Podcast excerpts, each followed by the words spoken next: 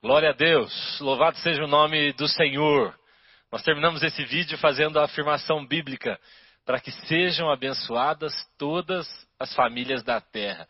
A Bíblia não limitou isso a algumas poucas pessoas. Deus, quando deixou essa promessa sobre as nossas famílias, ele disse: é possível que todas, todas, até aquela família que você considera muito complicada, talvez até a sua própria família, que você diga: olha, na minha família só tem maluco, só tem doido. A Bíblia está afirmando: até para a sua família. Todas as famílias da terra elas podem sim ser abençoadas se seguirem os mandamentos bíblicos, as orientações da palavra de Deus. Eu quero te cumprimentar com muita alegria, louvar a Deus pela sua vida, louvar a Deus pela igreja, essa instituição que Ele mesmo criou aqui na terra, a maior instituição do universo é a igreja do Senhor. E nós somos igreja.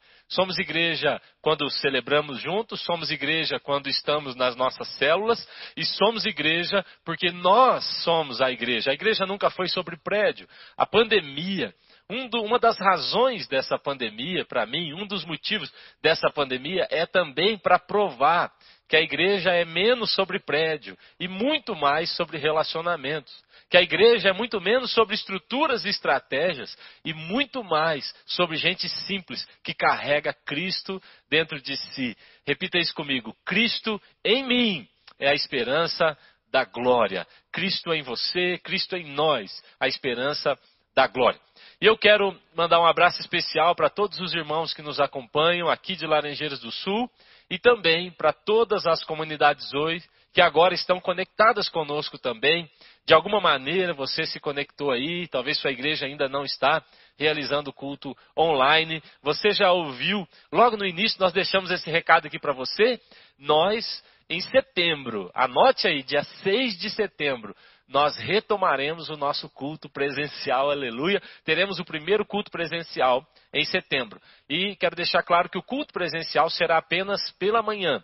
E à noite nós continuaremos tendo esse culto online. Então, onde você estiver, você vai poder continuar acompanhando. Se você é grupo de risco, se você tem criança, se você não pode vir, tranquilo. Às 18h30 esse culto vai acontecer normalmente, tá bom?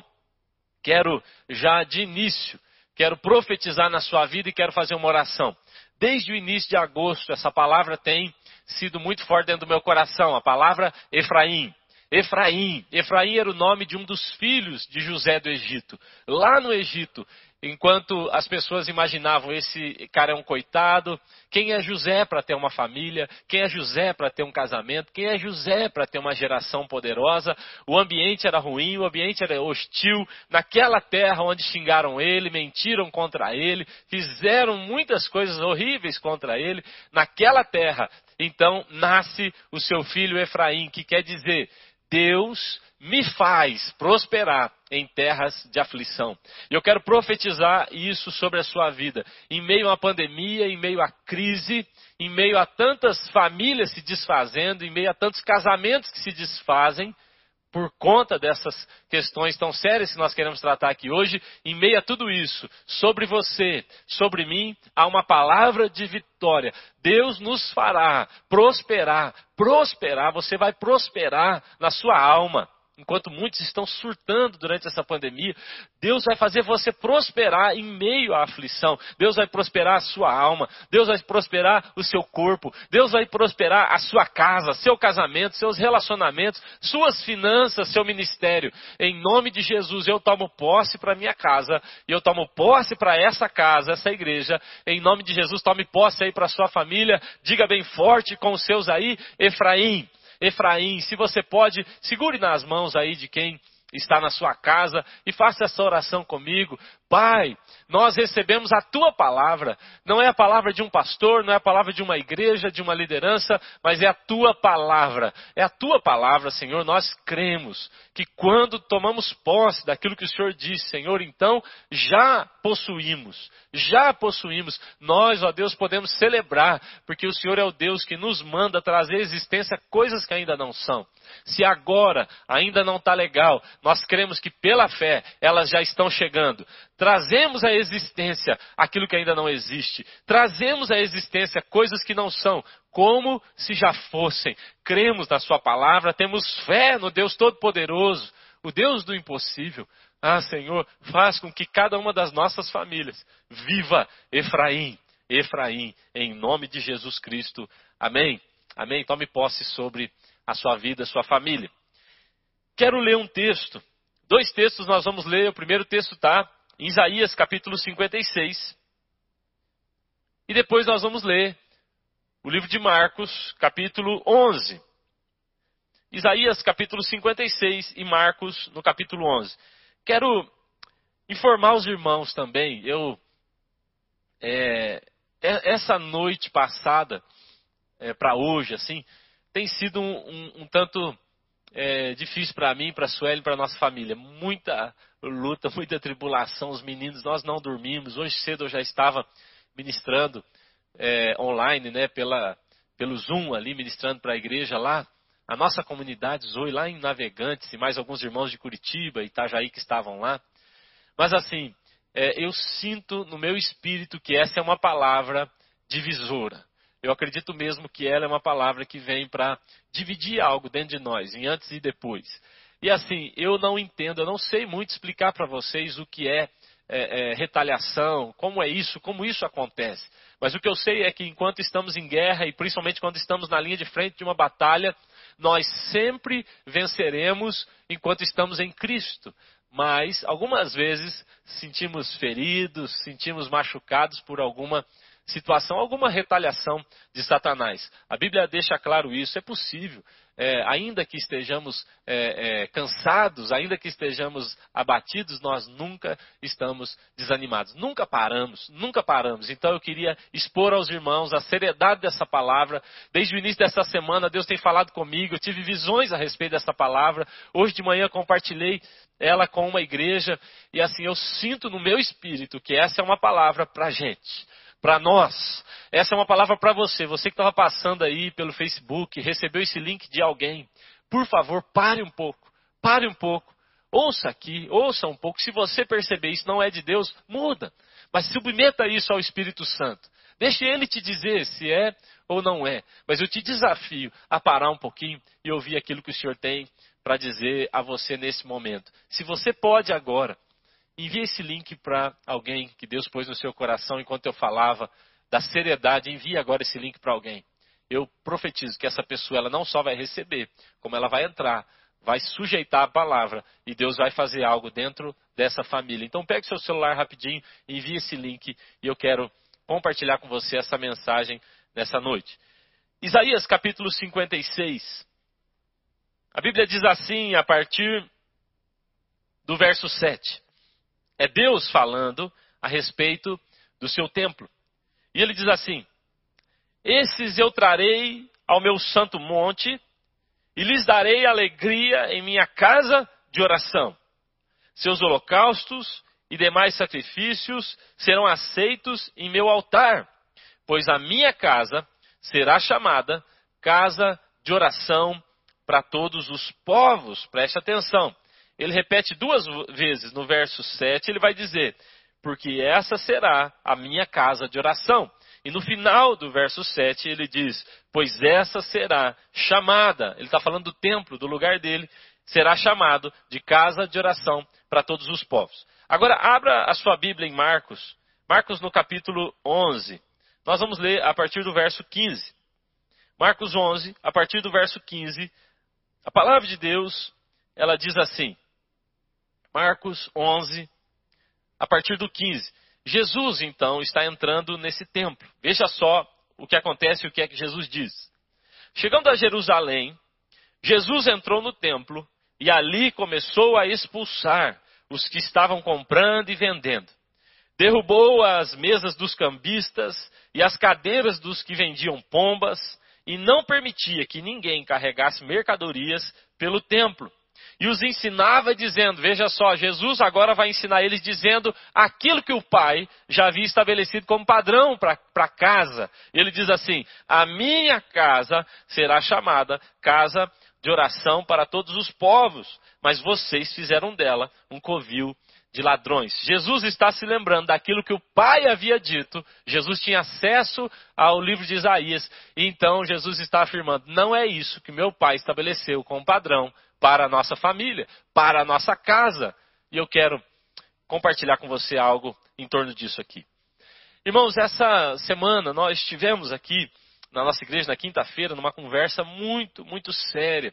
Né? Algumas das nossas irmãs estiveram aqui compartilhando questões sérias do seu coração. Gessiane, que está aqui, né, estava aqui no louvor agora nos ministrando, também a irmã Sabrina e a Natasha. Nós estivemos numa conversa aqui muito séria sobre abuso sexual. Falamos abertamente, foi muito legal. Se você não viu, depois você pode olhar aí no nosso canal. Vai ser muito abençoador para a sua vida ou para a vida de alguém. Agora, a Natasha, que é psicóloga, ela trouxe para nós alguns dados que eu fiquei assustado. Eu não tinha acesso a esses dados.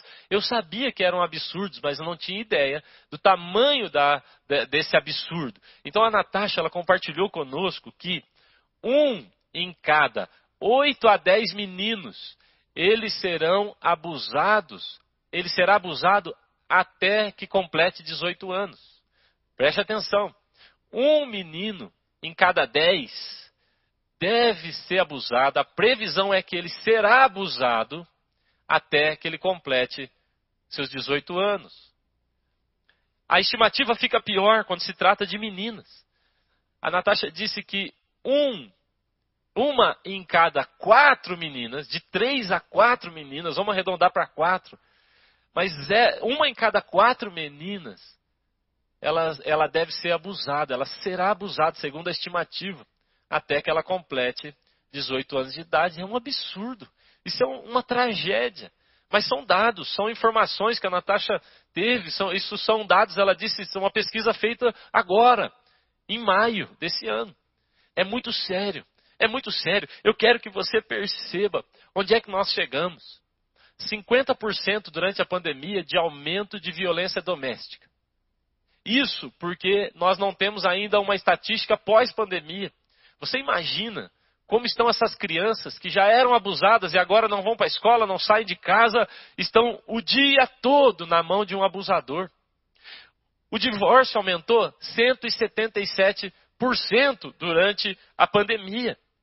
Veja só, gente, vocês devem ter ouvido, devem ter lido alguma coisa sobre a menina. Aquela menina lá do Espírito Santo que foi abusada dos seis aos dez, ficou na mão de um monstro. E aí esse homem, esse monstro, ele disse o seguinte quando ele foi se entregar, ele falou: "Olha, eu quero que faça o exame também no vô e no filho desse avô. Ele está sugerindo que mais pessoas, eu não sei se isso aconteceu, mas que mais pessoas abusaram dessa menina dos 6 até os 10 anos. Ela ficou grávida, abortou. Preste atenção. Onde chegamos como humanidade? Para onde Satanás tem nos conduzido como humanidade? Talvez você diga assim: isso não é um problema meu. Isso é, é, obra do diabo, é obra desses monstros abusadores. Isso é problema nosso, sim. Porque quando Deus olha para a terra, irmãos, a gente precisa entender que isso cai na conta da raça humana, isso cai na conta da nossa geração.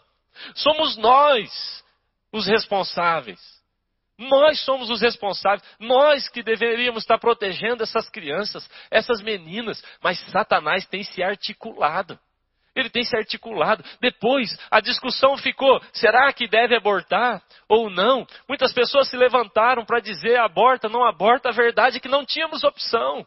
A opção era a morte. Era a morte. Já havíamos matado aquela menina psicologicamente. E depois, então, matamos aquele bebê biologicamente. Eu não estou aqui para discutir o que, se isso é certo, se isso é errado. Não é a minha função polemizar, mas eu estou dizendo ficamos sem opção. Ela já estava morta. Ou essa criança, mãe. Ou essa criança, bebê. Nós não tínhamos opção. A morte estava ali. Nós tivemos que escolher. A raça humana tendo que escolher. Matamos um bebê ou matamos a mãe bebê, porque os dois são crianças. Agora preste atenção: Satanás não está brincando. Satanás não está brincando, ele está investindo pesado. estão investindo pesado sobre a nossa geração. Há um propósito diabólico por trás disso tudo que está acontecendo. Sim, há um propósito. Eu vou te dizer, em primeiro lugar, há um propósito diabólico. O diabo quer destruir aquilo que Deus ama. O propósito dele é depravar, deturpar, mutilar a criação, desconfigurar a família, destruir tudo. É propósito dele. A Bíblia diz que ele veio para isso, veio para roubar, ele veio para matar. Ah, há um outro propósito por trás disso. Satanás quer que a maldição se instale sobre a terra. Veja só, irmão. A Bíblia diz em Malaquias que quando há conversão dos pais aos filhos, dos filhos aos pais, a promessa bíblica é que então ele não trará maldição sobre a terra. Essa conversão, essa aliança entre a família, mas o que acontece é que então você tem uma pessoa dentro de casa abusando da outra. 73% dos casos de abuso são dentro de casa. Foi a estatística que a Natasha compartilhou com a gente. Mas há uma outra estratégia do diabo, um outro propósito do diabo por trás disso. Ele quer destruir estruturas que Deus usa para abençoar as nossas vidas. Você já percebeu que Deus estabeleceu algumas estruturas para abençoar nossas vidas? Por exemplo, você percebe que o relacionamento, a comunhão é um lugar onde o Senhor ordena a sua bênção. É o que está escrito no Salmo 133. A Bíblia diz o seguinte: não se põe vinho novo em odre velho. Ele está dizendo, você precisa de uma estrutura legal para receber o vinho, aquilo que Deus tem para te oferecer. Então nós temos que nos organizar, porque Deus estabeleceu algumas estruturas. Por exemplo, a igreja é uma estrutura que o Senhor estabeleceu para nos abençoar. O casamento é uma estrutura que o Senhor estabeleceu para nos abençoar. A família é uma estrutura. Então Satanás vem para destruir tudo isso. Ele quer destruir essas estruturas, para que então não chegue a nós a bênção do Senhor. Há um texto em Lucas, capítulo 16, verso 8. A Bíblia diz assim: eu vou ler só uma parte desse texto. Jesus está dizendo, porque os filhos desse mundo, olha que vergonha, os filhos desse mundo, eles são mais prudentes na sua geração do que os filhos da luz. Os filhos desse mundo, Jesus está dizendo, eles são mais prudentes que os filhos da luz. O que está acontecendo? Na verdade, Jesus está chamando a nossa atenção. Nós precisamos melhorar.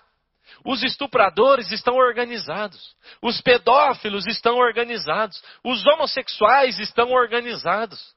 Há uma estrutura organizada diabólica para acabar com a família.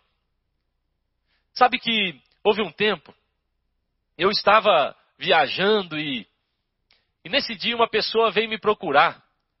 E ela veio contar um testemunho, aquele testemunho mexeu muito comigo, porque ela dizia o seguinte: ela havia adulterado várias vezes, eu não me lembro quantas vezes, mas vou colocar aqui 40, porque era mais até. E ela havia adulterado 40 vezes, era um homem, casado, com filhos. E ele dizia: Eu adulterei mais de 40 vezes. E eu falei: Mas como assim, mais de 40 vezes? É a mesma pessoa? Ele falou: Não, cada vez uma pessoa diferente. E ele falou ainda assim, ó, cada vez era uma pessoa diferente que eu nunca tinha visto, que eu não conhecia. E eu falei, não, você tem que me explicar. E por último ele disse, e todas as vezes foram com homens. E aí ele foi me explicar que há um código que eu não sei, não sabia que existia, mas há um código que eles têm em banheiros públicos, em banheiros de shopping, em banheiro de aeroporto, em banheiro. Então, tem um código, eles contam uma, duas, três, eu não sei quantas portas são, e ali eles fazem uma marcação e eles agendam. Então, a pessoa que quer ter essa relação com um homossexual, ela fica lá dentro esperando, no horário marcado, alguém abre a porta, entra, ela nunca viu na vida e ela tem relação sexual. Eu me lembro que eu estava voltando de uma viagem, essa pessoa me contou isso, eu liguei para a Suelen, eu estava no aeroporto, eu falei, Suelen, eu tô com vontade no banheiro, mas eu não vou não. Porque eu não sei qual é o banheiro. Eu não sei se eu estou errado, se eu entro. Né? Eles são organizados. Eles estão organizados. Satanás está organizado. Os estupradores estão organizados. Os pedófilos estão organizados para legalizar a pedofilia. E nós? E nós? Não. É tempo de nós, filhos da luz, andarmos de maneira intencional. É tempo de nós, filhos da luz, pararmos de andar e, e tratar a nossa vida em cima de urgências e passar a tratar a nossa vida em cima de prioridades e princípios. Trocar as propostas pelo propósito, viver de modo intencional, saber o que estamos fazendo, estamos semeando, estamos plantando na vida dos nossos familiares. Essa semana eu fui muito mexido com essa palavra. Deus mexeu muito comigo. Eu e Suelen paramos na segunda-feira para ter uma conversa, que eu achei que seria até uma conversa mais tranquila. Eu considero que o meu casamento está num dos melhores momentos da nossa história. Nossa relação com nossa casa, está tudo bom, mas nós sentamos, eu e Suelen, e fomos conversar. Porque eu falava a Suelen, eu não quero menos. A Sueli afirmava: eu também não, eu quero mais, eu quero ir além. Nós precisamos estabelecer na nossa família um padrão. Nós temos que, como família, nesse ano transbordar, entender que precisamos ir além da borda. E nós conversamos muito sobre nosso casamento, nossos filhos, ministério, relacionamentos, igreja e tudo. Em um momento a Suelen até falou: Eu sinto que há algo espiritual acontecendo agora. Há algo espiritual, porque nós estávamos tratando de sair de uma zona de conforto, onde diz, dissemos, já está bom, já está legal, e saímos dessa zona de conforto para dizer, vamos ser intencionais, vamos trabalhar por princípios, vamos trabalhar por propósito, por prioridades, e vamos estabelecer na nossa casa um padrão mais alto. Eu e Suelen começamos a fazer perguntas um ao outro, a Deus. Como podemos, Senhor? Como é que podemos estabelecer na nossa casa, na nossa família, uma maneira, um padrão, de modo que os nossos filhos, de modo que na nossa casa nós não sejamos atingidos por essa sujeira, essa nojeira que o diabo tem se organizado para afetar toda a humanidade. Eu tive uma visão na noite de terça para quarta, se eu não me engano. E na minha visão, enquanto eu fazia essa pergunta para Deus, como, Senhor? Como? Como é que podemos? Estabelecer dentro das nossas casas um padrão, um nível que nos proteja, que nos livre disso. E nessa madrugada, então, eu tive uma visão, e a visão é: eu via casas em chamas. As casas pegavam fogo, as casas estavam inflamadas. E eu olhava e as pessoas dentro da casa, elas estavam felizes, aquele fogo não as afetava de maneira negativa. A casa pegava fogo, era uma grande labareda. E o fogo que as protegia era o mesmo fogo que as alegrava. O fogo era ao mesmo tempo proteção e paixão. E Deus então falou meu coração. A única maneira é estabelecer casas inflamadas, casas cheias do Espírito Santo, casas cheias da minha presença. Essa é a única maneira. Andar na média, andar mais ou menos, não vai proteger.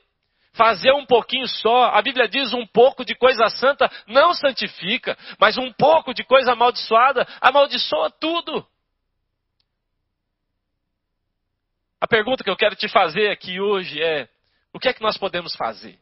Como nós podemos nos organizar para gerar lares assim, inflamados, cheios do Espírito, lares cheios do fogo de Deus? Como podemos nos organizar? Para sermos uma família acima da média, uma família que transborda. Eu tenho algumas respostas que eu sinto no meu espírito que podem nos ajudar e nos nortear. Em primeiro lugar, se você quer viver uma casa e ter uma casa inflamada pelo, pelo Senhor, em primeiro lugar, faça uma avaliação sincera. O primeiro passo é esse. Faça uma avaliação sincera. Talvez você está olhando, ah, eu nem casado sou, eu não tenho nem filho, eu... e talvez você está dizendo, está tudo bem. O primeiro, a primeira coisa que a gente deve fazer é uma avaliação sincera. Seja sincero com você. Quero dizer mais, não só uma avaliação sincera, mas uma avaliação corajosa. Às vezes, nós não temos coragem de parar para fazer uma avaliação. Chamar o nosso cônjuge, chamar ali a minha esposa e falar, Suelen, fala para mim onde eu estou errando, o que, que eu posso melhorar. Porque eu sei que eu vou ouvir. Homens, se preparem. As mulheres talvez não ouvem tanto quanto nós. Mas fazer uma avaliação sincera e corajosa é isso. Eu me despi. Eu dizer, eu quero melhorar. Eu quero crescer. Faça uma avaliação sincera. Se você não sabe onde está, você também não vai chegar onde você quer. O princípio é esse. Se eu sei para onde quero ir, eu só vou alcançar se eu sei onde eu estou. Eu preciso saber onde eu estou para alcançar o destino que eu quero. Mas a maioria de nós não sabe onde está. Onde está. Quantas vezes eu sento com casais e a esposa reclama, o marido reclama e ela diz, ele diz, eu não sabia. E é por isso que não chegam a lugar algum. Quantas vezes sentamos com pais e os filhos têm coisas sérias para contar e eles dizem, eu nunca soube. Não há uma avaliação séria, correta, corajosa. Eu quero te convidar a fazer uma avaliação sincera e corajosa. As duas primeiras grandes perguntas da Bíblia. Onde você está? E onde está o teu irmão? Onde está o teu familiar? São as duas grandes primeiras perguntas da Bíblia. Onde é que vocês estão, Adão e Eva? Onde vocês estão? Como vocês estão? Deus sabia onde eles estavam. Deus queria falar daquilo que eles estavam sentindo, tentando fazer. E a segunda grande pergunta é quando Deus pergunta para Caim: cadê o seu irmão? Essas são as duas perguntas que eu quero te desafiar a responder. Onde você está, como você está e como estão os seus familiares. Você sabe mesmo do coração do seu filho? Você sabe mesmo do coração dos seus pais? Você sabe mesmo se seus pais agora não estão passando uma necessidade, uma dificuldade, seus irmãos, seus tios, seus primos? Será que não era hora da gente se preocupar com isso? Quer ter uma casa inflamada, cheia do Senhor? Nós nunca chegaremos nesse propósito de uma casa inflamada se não soubermos onde estamos. Faça perguntas para si. Seja corajoso. Como está o seu coração agora? Como está a sua relação com Deus? Como está a sua relação consigo? Como está o seu casamento agora? Como está o seu relacionamento com seus filhos? Como está? O salmista, no Salmo 139, ele falou: Senhor, por favor, tu me sondas, tu me conheces e vê se há em mim algum caminho mau. Ah, vem fazer uma sondagem. Isaías, ele já é profeta, mas no capítulo 6, ele está diante da glória de Deus. E diante daquela glória, ele percebe que tem coisa para melhorar. Quando nos expomos à glória de Deus, quando nos expomos ao fogo de Deus, então ele também nos mostra coisas sérias que devemos melhorar. Então, em primeiro lugar, seja corajoso e faça uma avaliação sincera sobre você e sobre a sua família. Em segundo lugar, você quer ter uma família abençoada, você quer viver uma família, uma casa em chamas, então, em segundo lugar, volte ao primeiro amor dentro da sua família. Volte ao início, volte ao começo. Volte, retome. Retome aquele sentimento lá do início, de quando você se tornou mãe. Retome aquelas primeiras práticas. Quando Deus fala com aquela igreja em Apocalipse sobre eles voltarem ao primeiro amor, ele também diz: o caminho é se arrependa e retome primeiras práticas, lá do começo. Aquilo que você fazia no início, você se lembra de como você fazia no início? A tolerância dentro da sua casa. E eu quero abrir um parênteses aqui. Quando eu falo de retomar o início, eu estou falando retome ao início da sua conversão. Lá no início, quando você se converteu, a maneira como você passou a tratar a sua família aquele primeiro amor, aquela coisa eu peço perdão. Você se lembra quando você foi procurar seus pais? Você foi procurar alguns da sua família e dizer: Eu te amo. Eu nunca disse que eu te amo, mas eu te amo. Me perdoe. Você se lembra disso, de quando você fez isso? Então eu quero te sugerir: quer uma casa inflamada? Volte a essas práticas. Ah, volte a dizer todos os dias que você ama seus filhos. Volte a dizer todos os dias que você ama seu esposo, sua esposa. Volte às primeiras práticas. Fazer coisas que eles gostam a tratá-los de uma maneira diferente. Retome o simples. Ah, irmão, voltar para o simples, voltar para o começo. A maioria de nós hoje tem mais do que no começo. A maioria de nós hoje olha para sua casa e percebe que em outro tempo teve muito menos. Mas a maioria também não está satisfeito, porque deixou de ser simples. Parou de celebrar pequenas conquistas. Ah, paramos, como é fácil parar. Então eu quero te desafiar, volte lá no início. A Bíblia fala em Gênesis 35 que Jacó está vivendo um grande problema com sua família. Ele está passando um grande problema, seus filhos erraram, eles se meteram com gente que não devia. Gênesis 35, eles têm uma direção clara de Deus. Deus fala com eles: volta para Betel, o lugar de onde vocês não deviam ter saído. Volte lá para aquele seu primeiro encontro, Jacó. Volte ao altar, volte à palavra, volte ao lugar onde o céu se abre, volte a esse lugar, volte para o início. Vamos lá. Nós vamos crescendo e vivendo e nos tornando mais experientes e vamos também criando um monte de de barda, como diria o gaúcho. Vamos criando um monte de barda, como diria um amigo meu. Nós vamos criando um monte de nó para as costas. Não, volta para o simples. Volta à primeira, às primeiras obras. Como era fácil dizer que amava, como era fácil perdoar, como era fácil tolerar. Agora, ao invés de perdoar e dizer que perdoa, dizer que ama, você faz um apanhado histórico. É, mas é toda vez, né? De novo está acontecendo. Você lembra aquela vez? Nós já conversamos. E é sempre uma aula de história. Não, volte ao início. Volte ao momento em que você era simples ao dizer que ama, ao manifestar seu amor, ao dizer que perdoa, a manifestar o seu perdão, a se arrepender e provar com frutos de arrependimento em nome de Jesus. Em terceiro lugar, mude o seu padrão de normalidade. Isso aqui é muito sério. Eu quero perguntar a você: o que é normal dentro da sua casa? O que é normal dentro da sua casa? O que é normal no seu casamento? O que é normal para você? O que é normal? Porque algumas vezes nós estamos aceitando como normal coisas que o Senhor não acha normal. Sim, nós precisamos rever o nosso padrão de normalidade. Eu ouvi das meninas na quinta-feira falando sobre o abuso e algumas ali elas disseram: "Puxa, a gente não sabia ainda o que era certo, o que era errado, então nós acreditávamos que aquilo era normal. Era normal ser abusada. Algumas vezes nos acostumamos a obras diabólicas dentro da nossa casa e chamamos de normal. Não é normal, ele fica nervoso assim mesmo.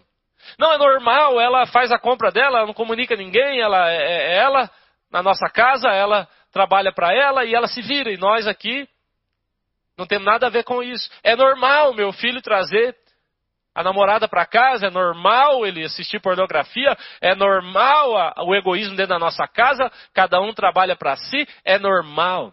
É normal os meus pais não manifestarem carinho um com o outro, nem com a gente, é normal, é normal. A gente se isola, é cada um no seu canto, é normal. Eu quero afirmar a você, que é um cristão, isso não é normal. Não, mude o seu padrão de normalidade. Eu tive o privilégio de logo muito cedo os meus pais se converterem, então eu, bem novinho, com dois anos, eu, os meus pais se converteram. O padrão de normalidade na casa dos meus pais foi sempre muito bom. Então, para mim, era muito normal oração. Normal ir para a igreja, normal ler a Bíblia. Eu me lembro de vezes que eu dizia, viu gente, vamos orar logo. Não é porque eu queria orar, é porque só podia sair jogar futebol depois da oração. Vamos orar. Era normal, normal, um padrão normal. Eu já contei aqui essa vez que eu fui pedir a minha mãe um doce e ela falou: Nós não temos dinheiro. E ela falou: Mas nós temos o dom dos recursos, vamos orar para o Senhor. E aí nós oramos. E no final da oração eu falei para ela: Mãe, eu tinha oito anos e eu disse: Mãe, Jesus me disse que ele já te deu o recurso. E a minha mãe ficou com pena de mim. Ela falou: Ah, tadinho, né? Ele deve estar. Tá é, pensando isso, porque ele queria muito esse doce. E aí então, alguns minutos depois, uma tia nossa nos, nos chama: Olha, vem aqui. A sua avó ligou, a mãe da minha mãe, ela havia ligado. Eles tinham um, um garimpo lá em Poconé. E aí então, daquele garimpo eles haviam encontrado um tanto de ouro e ela havia mandado para minha mãe na caderneta de poupança um dinheiro. E naquela hora, enquanto a gente estava orando, a minha avó estava ligando para uma tia minha para avisar a gente que o dinheiro já estava ali. Minha mãe disse: essa foi a sua primeira profecia aos oito anos. Normal, normal na minha casa profecia. Normal procurar o Senhor para ter recurso. Normal. Esse é um padrão de normalidade que a gente tem que estabelecer dentro das nossas casas. Eu me lembro de um dia que eu estava lá na casa do Piscite da Tuane, eu fiquei tão é, impressionado. De repente os meninos entraram assim onde a gente estava gritando feio, feio, feio, feio. E eu falei, o que está acontecendo? Será que é para mim, né? Feio, feio. E aí a Tuane saiu correndo, é porque na televisão estava passando algo que ela havia ensinado que era feio. Ela e o Piscite haviam ensinado. Para os meninos, aquilo era um padrão. Esses dias o Lucas veio, chamou a, mim, chamou Suelen e falou, mamãe, feio, papai, feio. Aí nós fomos ver, é porque havia um desenho ali que estava passando Dia das Bruxas. Ele falou: é feio, é feio. Já há um padrão. Não é normal na nossa casa essas coisas. Nós não aceitamos não aceitamos na nossa casa. Veja que importante é você estabelecer, nós estabelecemos um padrão de normalidade dentro da nossa casa. Mudar esse padrão. Coisas que hoje a gente está sendo tolerante, de não ser mais. Isaías 56 diz que o pai estabeleceu um padrão e ele falou: a minha casa, a minha família, o lugar do nosso relacionamento será um lugar de oração e ponto final. O pai estabelece esse padrão. Isaías 56 diz isso. Jesus, em Marcos capítulo 11, ele se revolta porque as pessoas estavam tentando fazer acreditar que aquele era o novo padrão de normal. Ele falou: não é normal. Eu sei o que meu pai falou. Eu conheço meu pai. Eu sei os propósitos do meu pai. O problema é que a gente não comunica propósito para a nossa família. Então tudo que acontece passa a ser normal. Ah, é normal, ele está ficando grandinho, agora ele faz as escolhas dele. Se ele não quer ir na igreja, se ele não quer orar, se, ah, agora é normal, o seu pai está muito estressado, é normal, a sua mãe começou a trabalhar, é na pandemia, é normal, é normal e tantas coisas que não são normais. Olhe para a Bíblia e veja, não é normal. Quando nós temos um padrão legal de normalidade a partir da Bíblia, então nossos filhos, nossa casa, vai atribuir a normalidade apenas o que faz parte do padrão. Em quarto lugar, já seguindo esse mesmo, depois de estabelecer um novo padrão de normalidade, eu quero te desafiar, eleve esse padrão. Esse é o desafio aqui. Esse é o desafio do ano do transbordar, o desafio de ir além, sair da borda, ir para fora, passar as medidas rasas, passar aquilo que é normal, ultrapassar aquilo que já estamos acostumados.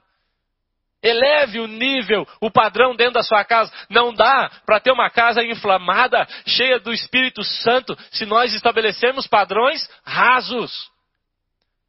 Eleve o padrão, a ponto que seus filhos digam: é normal na nossa casa o sobrenatural. É normal na nossa casa a santidade. É normal na nossa casa a pregação do Evangelho. É normal na nossa casa a gente se amar. É normal na nossa casa. Eleve o padrão. A Bíblia diz: é melhor que fosse frio ou quente, mas morno não.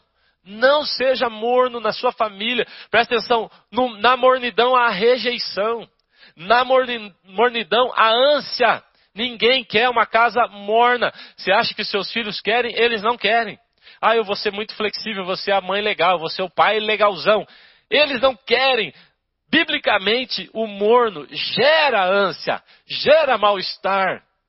Foi feita uma pesquisa entre adolescentes eles disseram: tudo que eu queria era que meu pai me desse limites, dissesse não.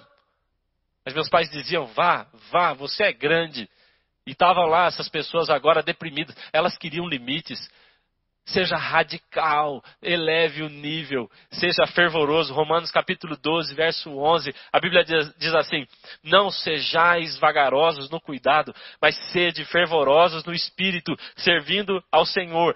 Sede fervorosos, fervendo. Tem que ser fervendo, a chaleira tem que estar com a tampa pulando. Senão, se na sua casa a chaleira não, a tampa não pula, se fica muito normal, se não há um, um som do Espírito Santo dentro da sua casa, tem algo errado.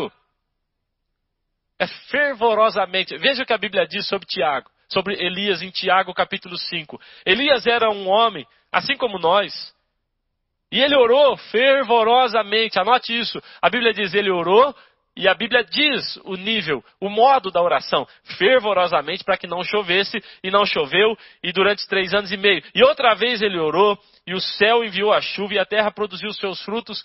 Olha só, quando somos fervorosos, o céu se abre. A Bíblia deixa claro em Tiago capítulo 5 que um dos pré-requisitos para ter o céu aberto. Quantos querem o céu dentro da sua casa? Quantos querem o céu vindo para a sua família? Quantos querem os céus vindo sobre seus filhos? Os céus vindo sobre seu casamento? A Bíblia diz: faça fervorosamente o que você tem que fazer. Elias orou, o céu fechou. Elias orou, o céu abriu.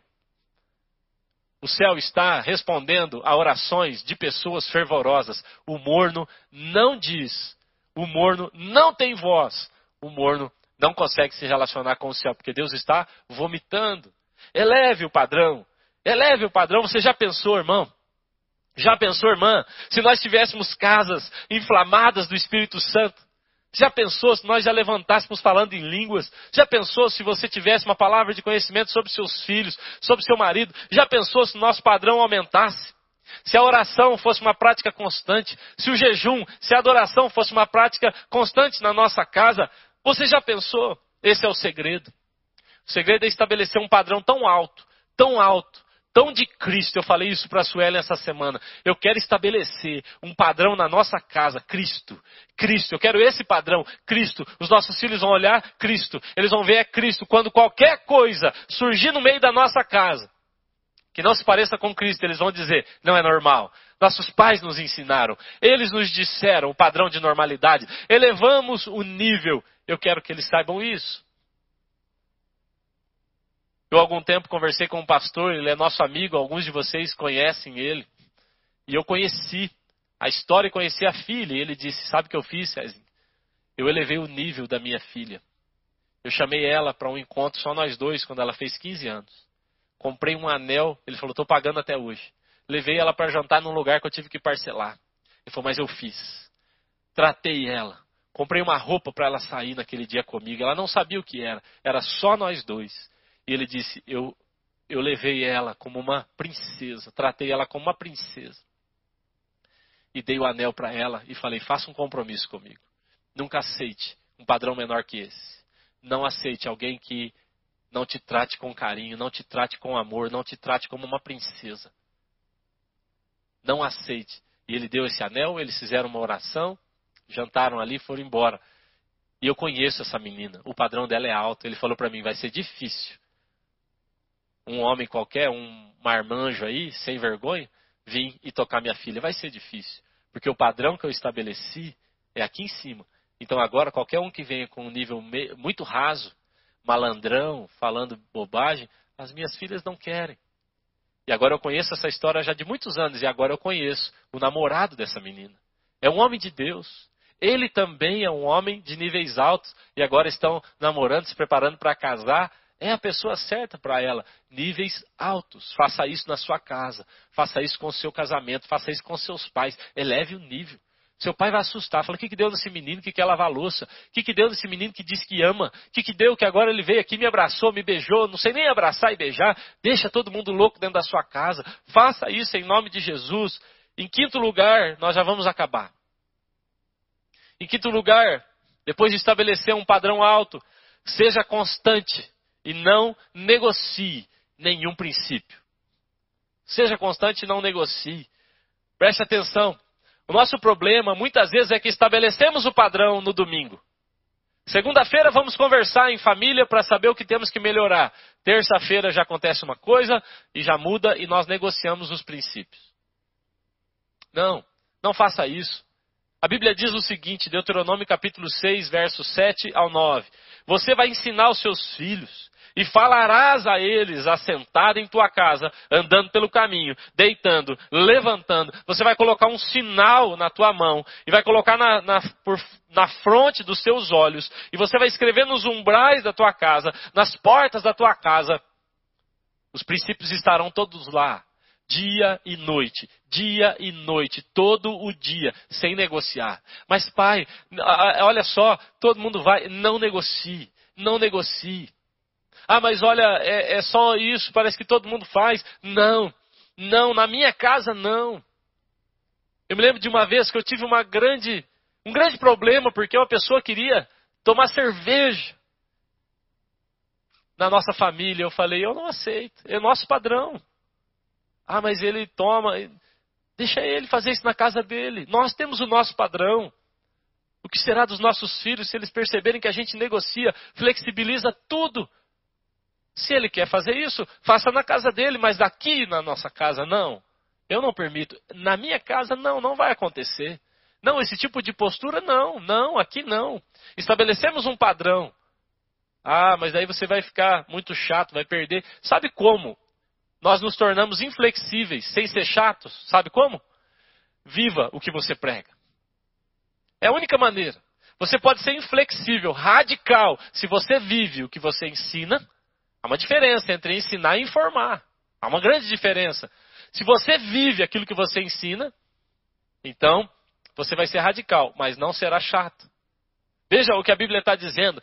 1 Coríntios capítulo 10, verso 31. Quer comais, quer bebais, ou façais outra qualquer coisa, façam tudo para a glória de Deus. Nós temos um problema. Infelizmente eu tenho visto muito, muitos cristãos, sabe o que eles fazem? Eles separaram o santo do secular. Isso agora é santo, isso agora é secular. Eu conheci um rapaz, Duda, e ele então, ele tocava em barzinho, músicas com letra que eu não aprovo, eu não acho que são corretas com a palavra, em ambientes que não eram legais. E ele dizia: Eu faço isso de segunda a sexta, e final de semana eu sou um adorador. Na verdade, ele não era adorador em momento algum. Toda vez que você separa a sua vida, isso é santo, isso é secular, você transformou tudo em secular. Se você quer uma casa com um padrão alto, aqui vai a dica. A grande dica: viva o que você prega integralmente. Quer comais, quer bebais. Aí tem aquele irmão, em casa ele diz: Nós vamos orar, nós vamos ler a Bíblia. E ele sai e no trânsito ele toma uma fechada. E o seu filho o vê sempre sem nenhum pingo de domínio próprio. Não ser integral, vai desfazer tudo o que você ensinou. Não, aqui na igreja eu sou diácono, aqui na igreja eu sou pastor, mas quando eu estou negociando, aí não, aí é selva. Aí aqui é cada um é, é bicho comendo bicho. Aqui a gente tem que se virar, filho. Não, esquece, esquece. Você não eleva um padrão. Você não ensina assim. Esquece. A maneira certa é não negociar e ser integral. Ah, agora eu vou jogar futebol, agora eu vou para a escola, agora nós vamos fazer compra, agora nós somos afrontados, fomos ofendidos, mas nós não respondemos à altura. Não, nós somos cristãos. Eu quero que os meus filhos tenham a impressão do pai, da mãe. Eu quero que eles me vejam como pastor em casa, na rua, no futebol. Como pastor, eu quero que eles me vejam quando eu estiver negociando, quando as pessoas estiverem me caluniando. É muito fácil ser pastor aqui. É muito fácil ser crente dentro da sua casa, com a Bíblia na mão, separar alguns minutos. É muito fácil ser crente dentro da igreja. É muito fácil ser crente quando eu estou ministrando uma célula. O ponto é Deus não nos chamou apenas para fazer do cristianismo uma parte da nossa vida. É o todo, é tudo. É tudo ou é nada. Nós entregamos a Ele toda a nossa vida. Quer viver uma vida inflamada, cheia do Espírito, poderosa em fogo? Não faça nada secular. Viva tudo santo. Porque onde o Senhor chega, a Bíblia diz: a terra que Ele está, tire as sandálias, Moisés, porque agora é santo. E se o Espírito de Deus está em nós, então a santidade do Senhor vai conosco também. Seja integral, não dê trégua, não pare. Último lugar, para a gente poder orar. Pode subir aqui os músicos, por favor. Em último lugar, assuma o seu papel na sua família. Seja um agente transformador dentro da sua casa. Às vezes vemos as pessoas reclamarem, dizendo: na minha casa não dá, você não conhece meu marido, você não sabe o que está acontecendo. Eu quero te desafiar a se levantar e dizer: Eu serei a pessoa a buscar lenha para essa casa. Se ninguém trouxe, se ninguém acendeu o fogo, eu vou acender. Eu vou ter a iniciativa. É, minha mulher não faz nada, meu marido não faz nada, tome a iniciativa. Chame eles para uma conversa. O Eli me falou essa semana, eu queria que isso mudasse dentro da nossa casa. E ela disse, mas eu entendo que isso tem que ser você fazer.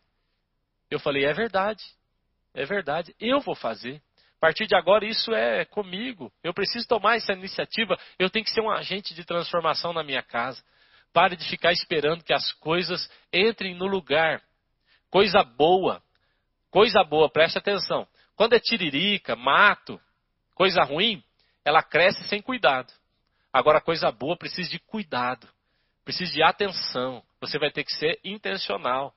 Faça isso eu tenho certeza, o Senhor vai inflamar as nossas casas. Josué disse: Eu e a minha casa serviremos ao Senhor. Vai começar por mim. Zaqueu falou: Eu, eu vou restituir quadruplicadamente. Os quatro, os quatro membros da minha família serão restituídos por mim. Eu tomo a iniciativa. Abraão falou: Nós vamos.